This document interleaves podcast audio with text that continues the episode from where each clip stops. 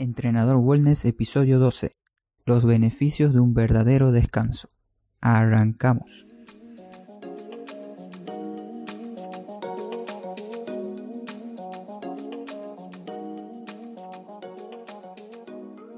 Buenos días, hoy es lunes 28 de enero del 2019 y te quiero dar la bienvenida a Entrenador Wellness, un podcast donde aprenderás realmente sobre entrenamiento, alimentación y lo fácil que es generar hábitos saludables para obtener la vida que te mereces.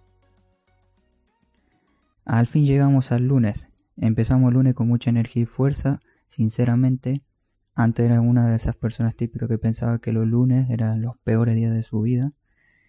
Pero a medida que fui creciendo y estudiando, también leyendo un poco, me di cuenta que cada día es único y tenemos que aprovecharlo. Y como dice mi vieja, sacarle el jugo. El tema de hoy es el descanso. En muchos de mis posts de Instagram hablé de él, pero muy poco, casi nada, algunos detalles. El descanso tiene muchos estudios que respaldan sus beneficios y constantemente se lo estudia porque es un mundo aparte. Pasaremos a repasar algunos de ellos y te diré pautas para que puedas conciliar el sueño de una manera más rápida. El descanso ayuda a disminuir el tejido graso. Los trastornos del sueño se han asociado con mayores riesgos de enfermedades crónicas como la obesidad, el síndrome metabólico y las enfermedades cardiovasculares. El primer consejo aquí es duerme aproximadamente 8 o 9 horas. Es complicado determinar la cantidad de horas que cada persona debe dormir, ya que cada uno tiene un ritmo de vida diferente y cada cuerpo es completamente distinto pero como norma general es mejor prevenir que curar, así que duerme unas 8 horas aproximadamente. Dormir ayuda a la generación y recuperación celular. Un estudio habla que la privación del sueño perjudica la neurogénesis del hipocampo. Esto quiere decir que un buen descanso ayuda a la formación de neuronas nuevas en el hipocampo. Para que aprendas este concepto, neurogénesis significa el nacimiento de nuevas células.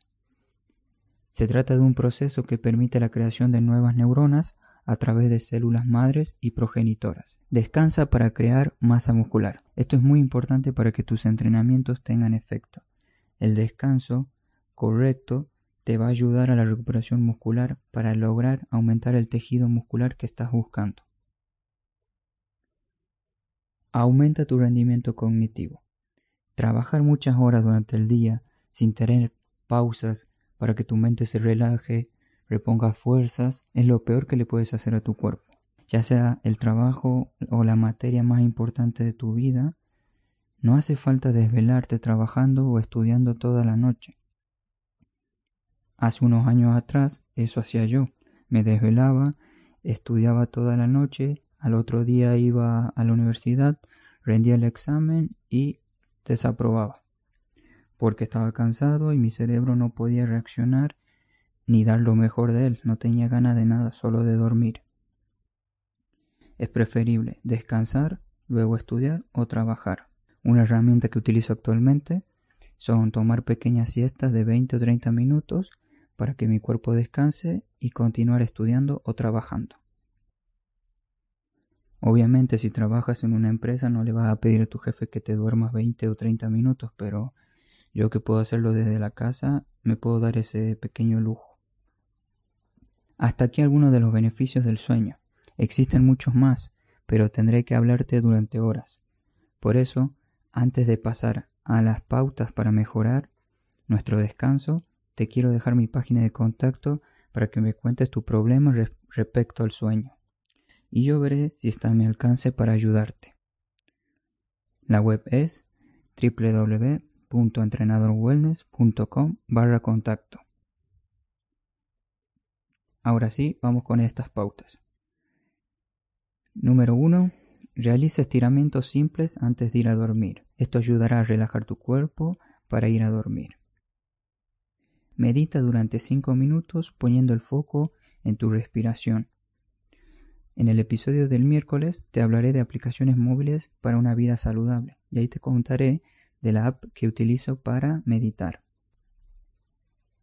Pauta 3. Apaga todo tipo de pantalla mínimo una hora antes de ir a dormir. Apaga tu celular, tablet, televisión, etc. En lugar de prestar atención a este tipo de tecnologías, puedes agarrar un libro o también organizar tu agenda para ver qué tareas tienes que hacer mañana.